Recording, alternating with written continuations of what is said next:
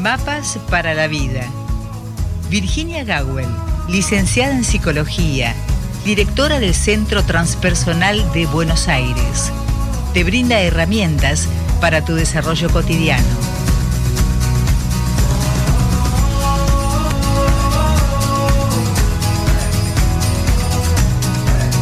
Como bien lo anuncia la presentación, Virginia Gawel te brinda, Virginia Gawel, licenciada en psicología, te brinda herramientas para tu desarrollo personal. Buen día, Virginia. Buen día, Rosita. Acá estamos haciendo lío otra vez. ¿Lío?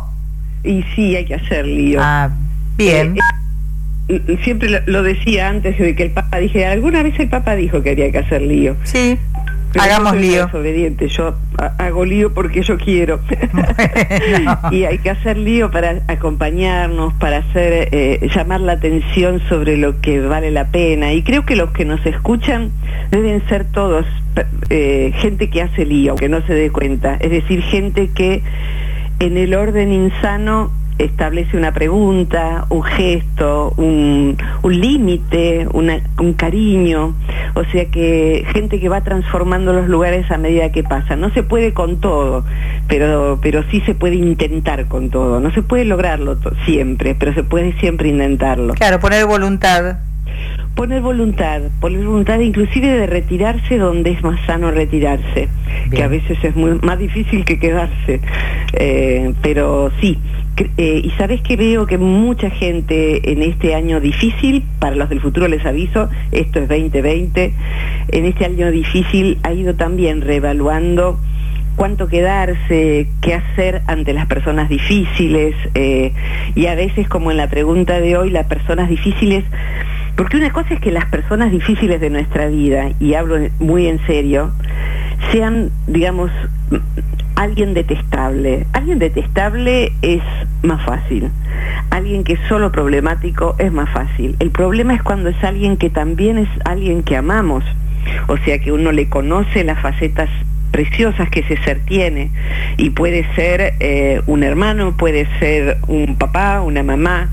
Eh, entonces sabemos que ya sabemos que en algún momento le va a saltar ese rasgo que nos trae dolor o que nos saca de donde estábamos, que era un, buen lugar. O sea que esa persona tierna, amorosa, de pronto pega un tarascón como algunos perros o gatos, viste que están mimosos ahí, de pronto te pegan el, mordisco, el rajuñón. Eh, pero en un ser humano uno no lo esperaría porque uno esperaría que pudiese conservar el espíritu de la estamos pasando bien, estamos haciendo una buena conversación y de pronto sale el zarpazo. Entonces lo más difícil es eh, poner el límite justo, eh, protegerse de las personas que amamos y que son dignas de ese amor. Los detestables los hemos tratado en muchas otras columnas, con otros nombres, ¿no? El psicópata de tu vida, etcétera. Ahí lo que hay que hacer es irse. Eh, pero ¿qué hacemos cuando eso se da con alguien a quien amamos y tenemos cerca? A veces es un amigo, un hermano, etcétera, como decía. ¿Querés compartir la pregunta, Rosita? Sí, como no, lo hace, la hace, mejor dicho, la pregunta María de Ciudad Autónoma de Buenos Aires. ¿Qué hacer ante alguien que con su actitud nos hace reaccionar como no lo hacemos con nadie? Siento que esa persona, familiar muy cercano, me deja privada de mí misma y me cuesta volver a mi centro es muy interesante cómo plantea María la pregunta. Eh, me deja privada de mí misma. Eh, sobre todo las personas que a fuerza de trabajar sobre sí, eh, de regular sus emociones, de observarse, a veces de hacer terapia, van generando una transformación. O sea que un rasgo difícil eh, aparece menos intenso y más espaciado, menos seguido. Eh, la persona que trabaja sobre sí, inclusive a veces ni sabe, con, un libro que leyó, con un audio, con nuestras columnas, va viendo que, uy, yo ante esto hubiera eh, reaccionado muy mal poco tiempo atrás. Qué raro que no me enojé o qué raro que no me puse a llorar. Eh, qué raro que no fui esa persona salida de su centro, de su eje. Eh, entonces, el trabajo sobre sí lo que nos provee es la posibilidad de ir administrando nuestras emociones, nuestras conductas, nuestras decisiones. Eh, cuando no trabajamos sobre nosotros mismos, no tenemos mucha idea de que no somos nosotros mismos. Eh, la empezamos a tener cuando empezamos a observarnos y cuando nos damos cuenta de qué son reacciones automáticas, mecánicas, que nos alejan de nuestra esencia, que nos complican la vida, nos traen dolor, y que hasta acá la tomábamos como yo soy así, yo soy una persona de carácter, o yo soy muy tímida y no puedo, o yo soy lo que fuere. Em, ese yo soy no es exactamente nuestra identidad de fondo, es una identidad de fondo sobre la cual se superpusieron muchísimos condicionamientos de crianza, de nuestra cultura, de nuestra época, del país en que vivimos. O sea que llegar a encontrarse uno mismo es atravesar capa tras capa todos esos condicionamientos que hacen que eso no sea yo. Yo me miro y soy un montón de condicionamientos, los familiares son los más pesados eh, y los culturales, por supuesto, el sistema no quiere que seamos nosotros mismos, quiere que seamos de fábrica para que necesitemos lo que el sistema vende, necesitemos entre comillas. Entonces, solo puedo darme cuenta de que algo o alguien me aleja de mí misma cuando ya empecé a sentir el sabor de quién soy yo sin que nadie me enloquezca. ¿Quién soy yo cuando estoy tranquila? ¿Quién soy yo cuando me puedo vincular con otro y realmente comunicarme? Eh, la persona que va hallando su real identidad va teniendo cada vez menos reacciones eh, no deseadas por sí. Eh, va pudiendo poner límites y va pudiendo eh, no quedarse separada de sí misma por las personas que antes solían separarla de sí misma. ¿Qué quiere decir separada de sí misma? Podría ser que María, por ejemplo, se haya vuelto una mujer tranquila, no dice su edad, pero a fuerza de trabajo sobre sí se haya vuelto una mujer que antes era nerviosa, tensa, eh, de reacción temerosa y a veces desde el miedo alguien eh, es enojón, supongamos, ponele. Eh, podría ser que eh, en la familia de crianza ocupara un lugar donde es la más frágil aparentemente. Entonces se espera que si alguien la saca del lugar termine llorando, no importa qué edad tenga porque se siente dolorida, porque, dolida, porque la lastimó, porque me hace mal lo que decís y termina llorando, con lo cual a veces el circuito se cierra con no besos, una nena, no se te puede decir nada, cuándo vas a crecer, madura, por ejemplo, ¿no? Eh, todo lo que es reacción emocional se da con un circuito, o sea que yo reacciono de determinada manera y los actores de mi alrededor, las personas de mi alrededor, eh, papá mm, me defiende, mamá me desprecia, eh, mi hermano me sigue dando con una hacha hasta que llore más y más y más, y yo no puedo hacer otra cosa que llorar, por ejemplo, porque la reacción que me sale es esa. Eh, esto sería más o menos el cuadro. Mis reacciones no son yo, no es yo soy así. Eso no soy yo, yo soy aquella persona que ya pudo administrarse y puede ir diciendo, yo esto para mí no lo quiero, yo este rasgo para mí no lo quiero, lo voy a limar, lo voy a trabajar. Eh, por, decir algo, no sé, eh, yo me acuerdo de ser muy juzgativa en la escuela secundaria en adelante, o sea, cuando empecé a tomar conciencia de mí, me di cuenta de que esa chica introvertida que yo era, por ahí aunque no lo dijera, de inmediato tenía un juicio crítico no me gustaba la sociedad, no me gustaba la gente, no me gustaban mis compañeros, no me gustaba casi nada, salvo algunas personas que me parecían interesantes. Eh, es propio de ciertos adolescentes. Y de los 20 a los 30 me aboqué a trabajar sobre eso, porque eso me traía mucho dolor a mí y cuando eso, como leí ayer en un meme, eh, yo aprendí a callarme, lo que pasa es que mi cara viene con subtítulos. O sea que bueno, por ahí uno no lo dice, pero se nota. el punto no era no decirlo, el punto era para mí poder aplacar al crítico interno, porque un crítico interno que está todo el tiempo juzgando a los demás, en verdad se siente por encima de los demás.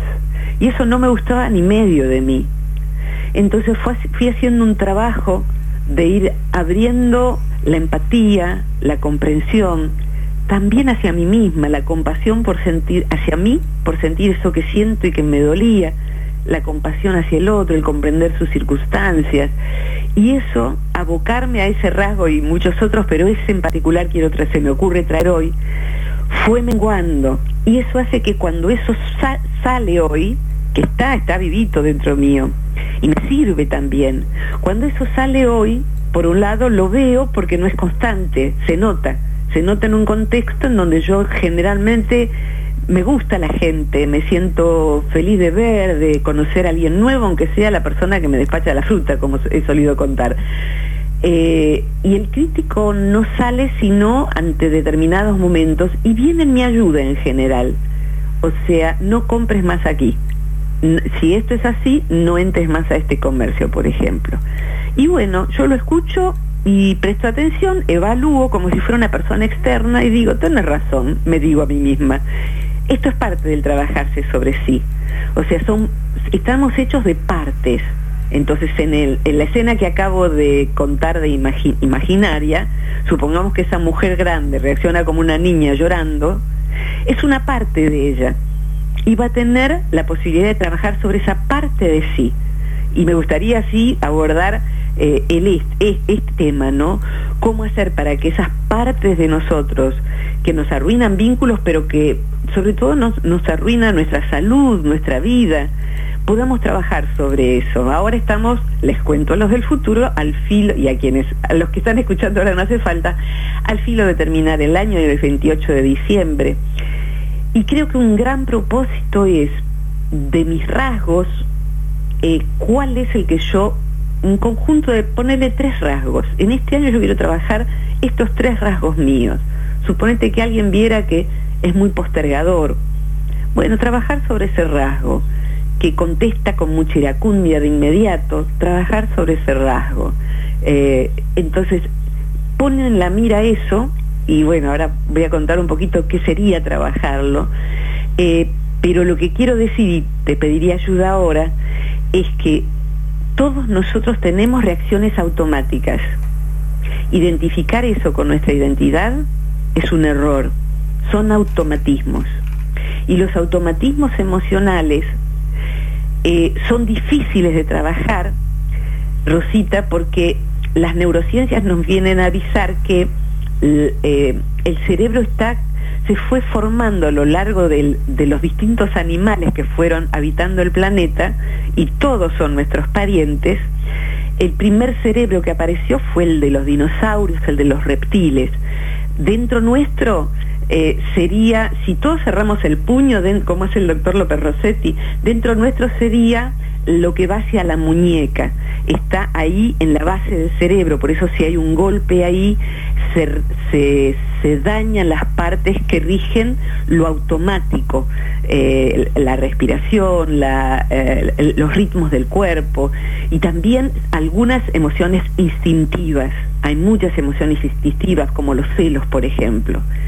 Luego, la naturaleza evolucionó hasta formar otras estructuras cerebrales que las tenemos en conjunto, como hemos dicho alguna vez, con los demás animales, los perros, los gatos, sobre todo los mamíferos, pero también muchos pájaros, tienen las mismas emociones que nosotros y están en ese puño cerrado, eh, si miramos donde está el pulgar agarradito, estarían en donde el pulgar se cierra. Eh, y ahí eh, tenemos lo que se llama el cerebro límbico. Ahí, de ahí salen casi todas nuestras emociones.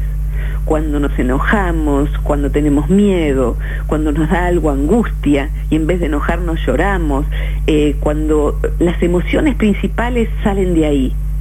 Y el ser humano en particular tiene un último cerebro, una última capa del cerebro, que es la corteza cerebral, que creo que todos la hemos visto en biología en la escuela, que cuando vemos una foto o en una película, el cerebro, vemos todo eso arrugadito. Si lo plancháramos, sabés que eso mediría dos metros cuadrados. Tenemos un origami planchadito, dos metros cuadrados de corteza cerebral. La corteza cerebral es la que puede regular las emociones del otro cerebro, del cerebro mm, más eh, eh, límbico, del cerebro de las emociones automáticas. Eh, y esa es la oportunidad que el ser humano tiene. y por último diría, nuestras emociones son tan rápidas y automáticas y después nos enojamos con nosotros porque no reaccionamos de otra manera. Dijimos, no voy a llorar, no voy a llorar, ¡Buah! Lloré. O no me voy a dejar, no me voy a enojar y me enojé. Porque es difícil. La corteza dice, no me voy a enojar, la parte externa del cerebro, pero el cerebro límbico tiene muchos más años en el planeta, millones de años, 200 millones de años tiene de ensayo emocional en distintos animales que, nos, que fueron precursores al, al Homo sapiens. Entonces, cuando salta una emoción automática, tiene millones de años de experiencia el enojo en otras especies. Y el humano no es más que un mamífero. Entonces, poder desde la corteza cerebral, lo externo, domesticar a las emociones automáticas mías, es una proeza que se logra con años, y se logra con años trabajando. Los años solos mm, a veces cronifican ese temperamento, esa manera de ser. Pero si trabajamos sobre eso puedo garantizar que la transformación de una persona puede ser radical. Entre quien uno fue y quien uno es puede haber casi como si hubiera reencarnado. que hay en el medio? Trabajo todos los días, Rosita. Así que bueno, estamos trabajando sobre automatismos que tienen la ventaja de, tener entrenamiento de muchos millones de años, pero sin embargo podemos con astucia ir modulando eso, que es a lo que se ha dedicado la psicología de Oriente. Los monjes de distintas tradiciones de Oriente han brindado herramientas para trabajar sobre eso rápido y automático. O sea que se puede. Esa es la buena noticia. Lo que depende de mí, se puede. Rosita, ¿me querés ayudar con alguna de tus intervenciones que son tan valoradas por, por mí y por todos? Mira, te digo, Virginia, el apellido de este famoso de, que se escribe Descartes. Sí, de, sí, Descartes. Bueno, Descartes, que decía, pienso, luego existo. Sí. ¿Sí? Bueno, en base a eso, ¿Por qué uno se siente tan afectado, ¿no es cierto?, frente a una persona que forma parte de nuestro vínculo o de nuestros vínculos más directos, sin pensar, por ejemplo, en todo lo que significa esa otra persona en cuanto a virtudes versus defectos, que es lo que nosotros creemos que son defectos, ¿no? Sí. Porque creo que está a nuestra vista, lo has conversado muchas veces. Claro, claro. Entonces, eh, ¿por qué antes de eh, eh, o sea, rápidamente crear un concepto negativo frente a nosotros y la otra persona, no podemos comprobar qué es lo que más pesa en esa balanza de defectos y virtudes. Claro.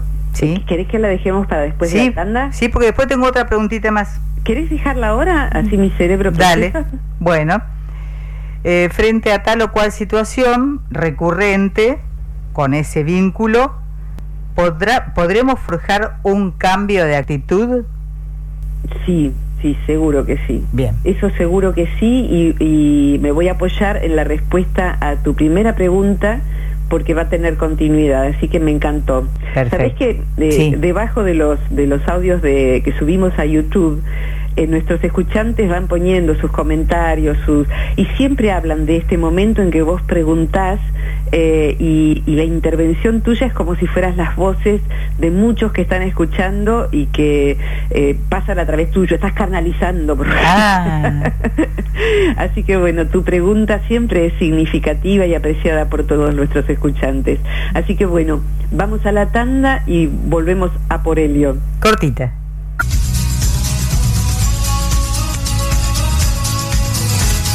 Y ahora sí retomamos el contacto con Virginia Gawen, licenciada en psicología y eh, eh, directora del Centro Transpersonal de Buenos Aires, tratando un tema que fue planteado en este caso por María de la Ciudad Autónoma de Buenos Aires. Y la pregunta se sintetiza en reacciones emocionales, perder el propio eje. Bueno, aquí estoy. Eh, eh, estaba escuchando la publicidad y disfrutando del momento. Me, produce mucha felicidad hacer este, este trabajo juntas y, juntos con María, con cada persona que se contacte y con quienes no, quienes están del otro lado, con Chiqui que está allí en, el estudio y mi hermanito Mario Luis haciendo siempre la edición de sonido. Qué, qué, afortunados somos de poder reunirnos gracias a la tecnología. Eh, en relación a Descartes o, Descartes, que es como se escribe, esta frase famosa, pienso, luego existo, en verdad, mira, cuando aparecen en los años 60 empiezan a conocerse la, sabiduría de las distintas tradiciones de Oriente, del taoísmo, del budismo, lo que está detrás del yoga, el Advaita Vedanta, la no dualidad eh, y más. Son, son prácticas y comprensiones que se estudian en los monasterios, pero en los monasterios no se ora solamente o no se medita solamente, eh, se estudia muy específicamente esto de los automatismos emocionales. Se busca conocerlos como, no sé, si tuvieras que atravesar una selva y tuvieses que saber qué tipo de arañas hay, qué animales que son inofensivos, dónde están los cocodrilos, o sea que uno tiene que conocer su territorio y qué hacer ante lo que es peligroso dentro mío, porque mi excesiva sensibilidad también es peligrosa para mí.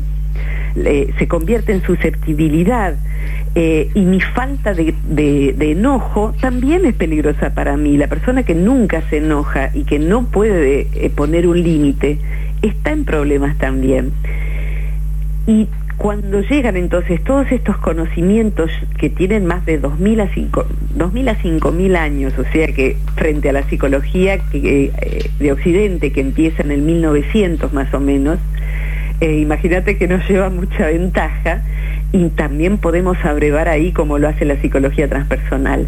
Y ahí se vio que lo que decía Descartes no es verdad, o sea que yo no existo solo cuando pienso, o sea, que el, que el pensamiento no da testimonio de que yo exista.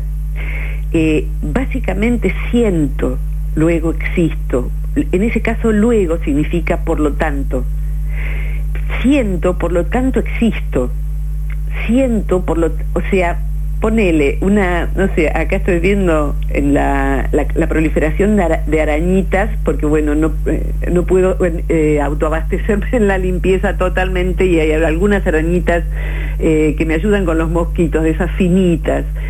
Posiblemente la araña no piensa, pero existe y existe para mí, es un ser sintiente.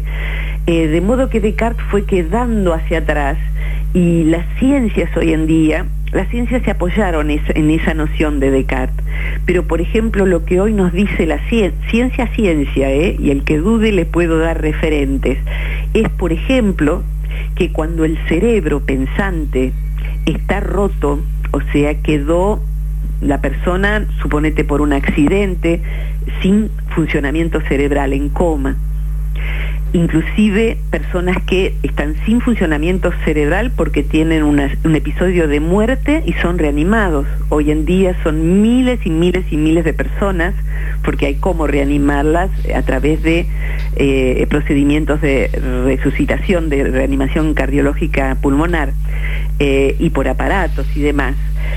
Eh, cuando el cerebro no funciona, sin embargo, muchas personas tienen experiencia siendo que no están pudiendo eh, pensar. No, la corteza cerebral está muda según el electroencefalograma. Sin embargo, alguien puede, es muy común, por ejemplo, que alguien en coma escuche su música. Hace poco cuando murió Maradona, he visto algo que había visto en su momento, que es un hombre saliendo del coma, de un estado de coma largo, porque a su hermano se le ocurrió que si le pasaban el gol famoso de Maradona, iba a salir del coma. Y el, y el hombre sale del coma diciendo gol, gol, gol. Si quieren lo googlean y esto es un caso real. ¿Cómo si no hay actividad cerebral? O sea, el cerebro es más complejo y la conciencia existe aunque el cerebro esté parado. O sea que esto espero que sea claro lo que quiero decir. Inclusive apuesta a que cuando muere el cuerpo no muere la conciencia. Por lo tanto, Descartes estaba equivocado. Eh, aunque no pueda pensar, existo. Y aunque me muera, se me muera el cuerpo, existo igual. Y así lo cuentan los que han vuelto. Es un tema apasionante, pero volvamos al tema de, a este punto de las emociones. Eh, sabiendo entonces que es tan compleja mi interioridad, primero yo te diría, a mí me sirve tener este punto de partida, Rosita. Eh, las tradiciones de Oriente nos traen, son psicologías, nos traen la noción de que cada uno de nosotros vino a desplegar determinadas cualidades y a pulir su espíritu, su esencia, su sí mismo, diría Jung, su alma, como se quiera llamar. O sea, a evolucionar. Y como dijiste recién, tengo defectos, o si se quiere, partes menos crecidas, que sería eso, que tienen que evolucionar. Entonces, vengo a desplegar un destino que me permita justamente trabajar sobre eso, volverme más sabia sobre aquello donde soy más torpe, sobre, sobre donde soy más ignorante. Y las personas que están en mi vida son aquellas más difíciles mis ayudantes, sin saberlo. Es decir, son, se llama mis antagonistas. El camino nuestro se le llama el camino del héroe, el que toma sobre su responsabilidad transformarse a sí mismo, es un héroe. Es un héroe porque es una tarea difícil, pero también en, las distintas mitologías, el héroe en general está engendrado por un humano o una humana y un dios, como en la, en la mitología griega o romana. Entonces, todos somos parte divino, parte humano, muy humano, parte mamífero, animal, eso es lo humano. Entonces, si asumimos tomar bajo nuestra potestad, trabajar sobre esas emociones automáticas, sobre las emociones instintivas, las condicionadas, esos rasgos, eh, vamos a tomar cualquier hecho de la vida, aunque sea una pandemia, algo tan grande, la voy a tomar para poder desplegarme. Y si me tocó alguien tan cercano como un padre, un hermano, una madre, eh, alguien que amo, que quiero y que tiene un rasgo difícil que me dispara mis automatismos, lo voy a tomar como mi antagonista. ¿Qué significa mi antagonista? Yo estoy llamada a ser protagonista de mi vida. De hecho, aclaro que nadie nació para ser actor de reparto, ni mucho menos doble de riesgo de ningún otro actor. Todos, cuando nos sometemos a los dictámenes de otro bajo cualquier rol y quedamos siendo nadita porque el otro nos somete y nos dejamos someter, dejamos de ser protagonistas de nuestra vida. Y una muy famosa en la generación de nuestras mamás era que detrás de cada gran hombre y una gran mujer. La mujer no vino a ser actriz de reparto en la película del gran hombre. La mujer vino a ser ella. Y si él es mejor hombre porque está ella, maravilloso. Y si ella es mejor mujer porque está él, maravilloso. Pero todos vinimos a ser protagonistas. Pero el protagonista de una película o de una novela, para que sea interesante la, la historia, tiene antagonistas desde los cuentos infantiles. Blancanieves la tiene a su madrastra bruja ¿eh? y la Bella Durmiente también tiene, tiene antagonistas y vemos la historia sin fin y hay siempre alguien que no permite que el pequeño héroe logre su cometido, que es una determinada encomienda, eh, eh, encontrar el elixir para salvar a la princesa, a la hija del rey que está gravemente enferma.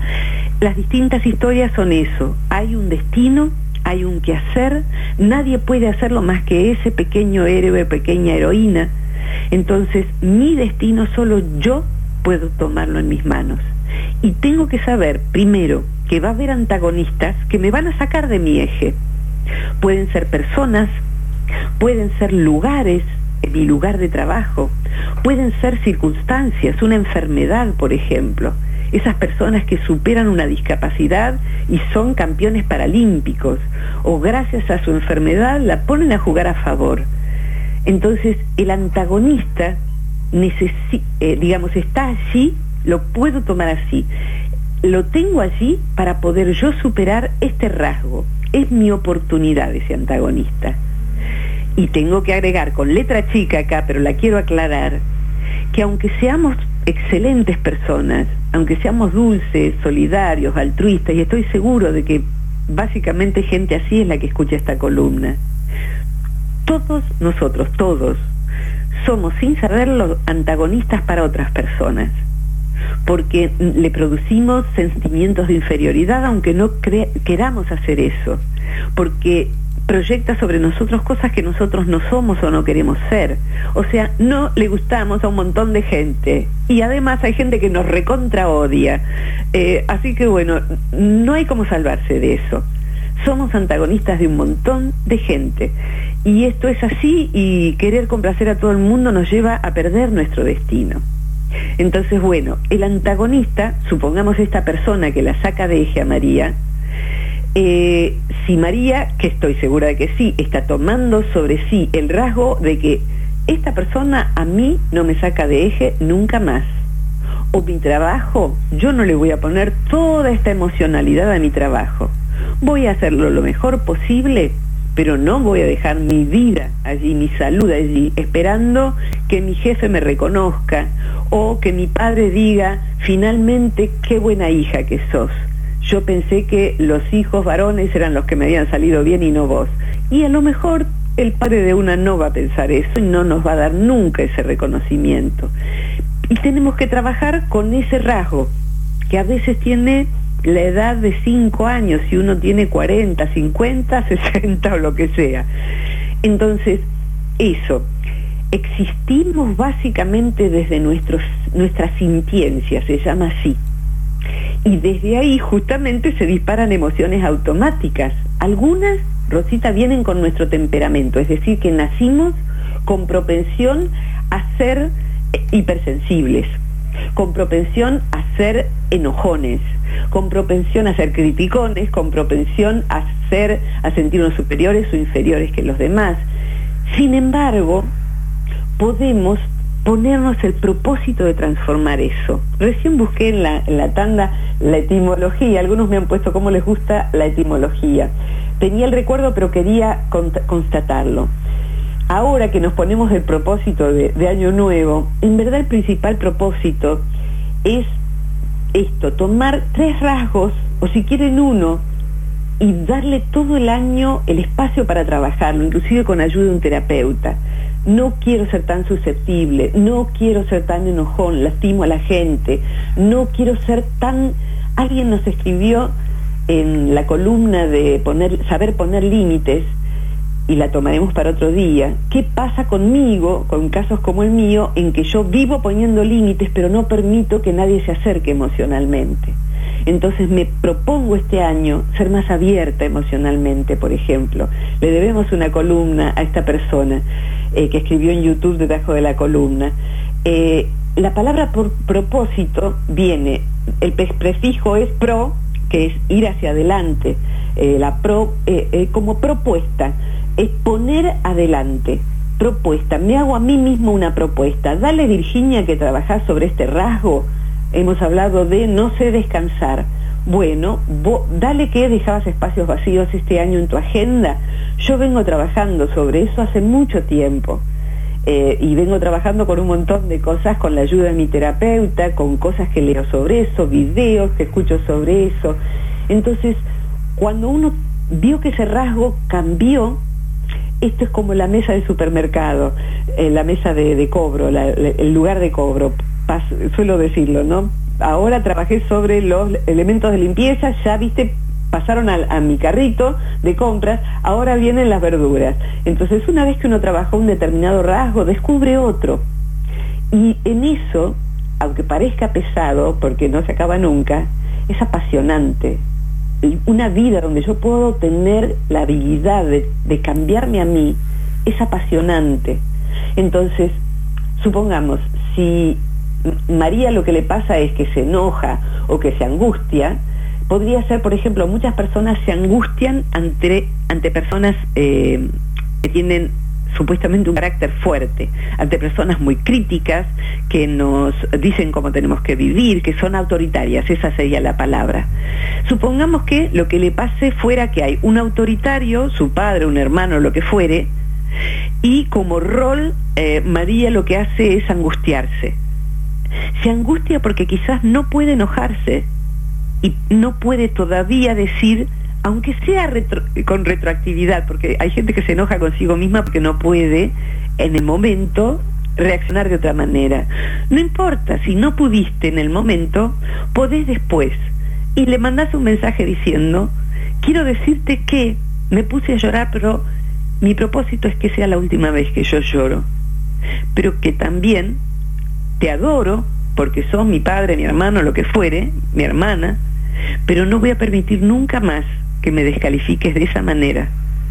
Me voy a levantar y me voy a ir en vez de ponerme a llorar.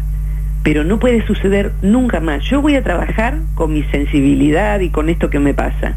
Pero te pido a vos que trabajes para que por lo menos conmigo no seas autoritario ni me descalifiques, porque no lo voy a permitir nunca más. Y no voy a llorar, me voy a levantar y me voy a ir. Entonces, esto sería un cambio. Y uno podría eh, visualizarse a sí mismo, trabajar, mañana me encuentro, que es año nuevo. Bueno, me veo a mí misma, habiendo dejado el mensaje, me veo reaccionando de otra manera. Cierro los ojos, me relajo, esto es una práctica terapéutica, el que quiera seguirla. Me relajo y me visualizo a mí misma comportándome de otra manera.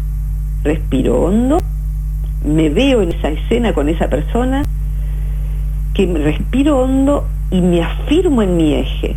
No voy a dejar que me corra de mi eje.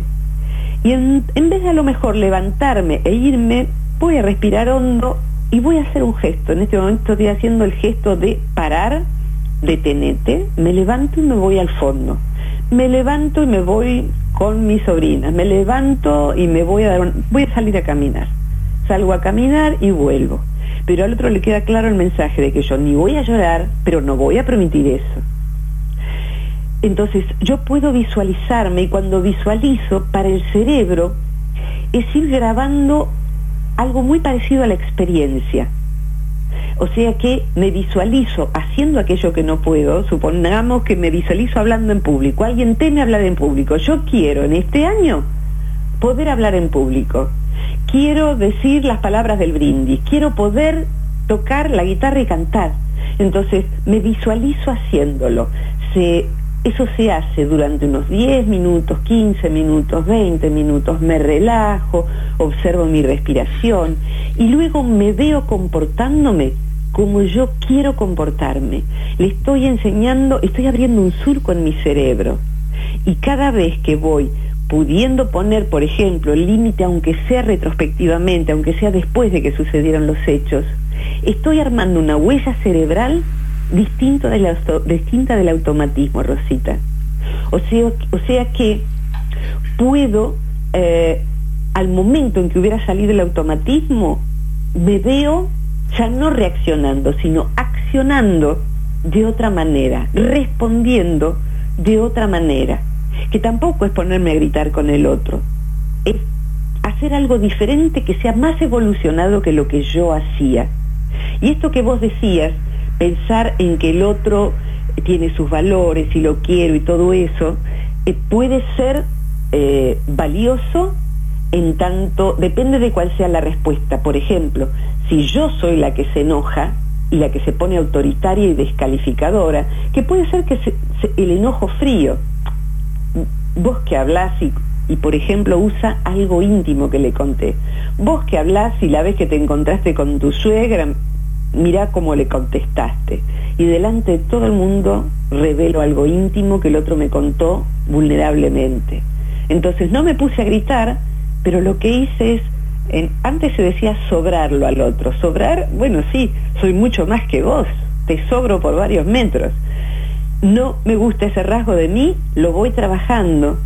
E inclusive un buen trabajo sobre sí, en Japón esto es una herramienta muy común, es parar en el instante y decir, discúlpame, discúlpame. Delante de todos te pido disculpas, lo que acabo de hacer es espantoso, y voy a trabajar todo este año. Mi propósito es poner otra Virginia, otra María.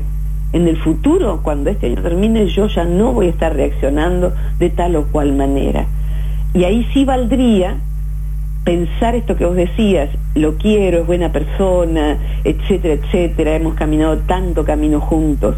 En tanto eso no me sirva para tolerarle cualquier desplante al otro. Porque si yo lo que hago es debilitarme ante un rasgo fuerte y feo del otro, no me sirve ese pensamiento. Entonces, cada rasgo requiere un trabajo artesanal. Y lo que puedo decir es que cuando una persona trabaja sobre sí todos los días, va observando ese rasgo, voy a proponerme observar ese rasgo y antes de dormirme me detengo un ratito, ¿cómo fue ese rasgo hoy? Y, veo cómo fue el día, se expresó ese rasgo y no me di cuenta. Terminaría diciendo esto, mira, cuando yo era muy jovencita, un profesor con quien aprendía el trabajo sobre las emociones, yo tenía 20 años, 21, eh, dibujó eh, como si fuera eh, los palitos y la cabeza de un ser humano, el, dibujo infantil de un ser humano. Cuando empezamos, cuando no trabajamos sobre nosotros, el automatismo viene y nos envuelve como si estuviéramos a la orilla del mar y fuera una ola que nos envuelve, nos ahoga y nos escupe 100 metros más allá o 200 metros más allá, si es que no nos ahoga en medio del mar. Cuando empiezo a trabajar sobre eso, empieza a haber un logro después de cierto tiempo. Ahí viene mi rasgo, ahí viene la ola, ahí viene la ola, igual nos envolvió y nos escupió 100 metros más allá, pero mi logro es que la vi venir. No pude evitar ser mandona, no pude evitar tener miedo, no pude evitar largarme a llorar cuando quería, me propuse no llorar, pero lo vi, la vi venir. Y si sigo trabajando en esa dirección, puedo surfear la ola, puedo correrme de la ola, puedo jugar con la ola, pero la ola no me, no me envuelve más. Y eso es un logro que da tanta satisfacción y que empieza a ser uno dueño de sí mismo y empieza uno a poder eh, ser más feliz en la vida, que la vida no nos agarre mal parados ante la ola. Así que más o menos es eso dicho muy sucintamente algo. Hay una conferencia, creo que se llama Vínculos Emociones en YouTube, que vi alguna vez. He dado cursos larguísimos sobre este tema, pero como para redondear, Rosita. ¿Quieres cerrar con algo, por favor? La verdad que yo me quedo pensando, porque a veces, eh, por lo general, pienso esto, es que como uno se proyecta, o sea, proyecta una parte de su ser, en la otra persona, a veces me cuesta creer que lo que nosotros opinamos de los otros es realmente lo que es. Uy, sí, uy, sí. Y en verdad eh, hace falta vernos a nosotros. Está bueno tener una visión del otro. En algún momento yo entendí mal también, porque empecé muy jovencita, que había que suspender todo juicio sobre el otro. Sin embargo, me hubiera venido muy bien eh, suspenderlo, pero seguir mirando al otro, porque hubiera descubierto que muchas personas siniestras eran siniestras y no eh, la que yo quería ver teniendo una paciencia que no tendría que haber tenido y una aceptación de maltratos que yo no debiera haber soportado. Entonces, eh, suspender el juicio es muy importante, como bien decís. Y luego, ante lo sospechable, evaluar si yo me quiero quedar tan cerca de esta persona, y si es alguien muy querido, saber que va a sacar el zarpazo. Si uno tiene un gato arisco en casa, no tengo que tratarlo igual que la otra gata, como mamá, mamá que tiene a Merlín y a Calita. Calita es todo mimosa y toda amorosa, y Merlín en cualquier momento te pega el mordisco o te clava las uñas. Yo no puedo esperar que Merlín cambie que el otro cambie. Yo tengo que saber cómo manejarme con él. Eh, entonces, eso, saber yo cómo manejarme es un logro inmenso. Eh, y uno puede llevar un diario de su rasgo. Y yo les propongo a cada uno que cada uno se proponga un rasgo, dos, para trabajar este año. Tres, lo anote en un diario, aunque sea un diario de, grabaciones de teléfono. Y cuando observo ese rasgo en mí, lo registro en mi diario. Me doy cuenta de que cada vez que fulano hace A, yo reacciono B. ¿eh? Y empiezo a ver si yo puedo transformar mi manera de reaccionar hasta que ya no haya reacción, sino respuesta, acción. Puedo decidir de qué manera responder ante cómo el otro es o ante una pandemia o ante lo que está pasando.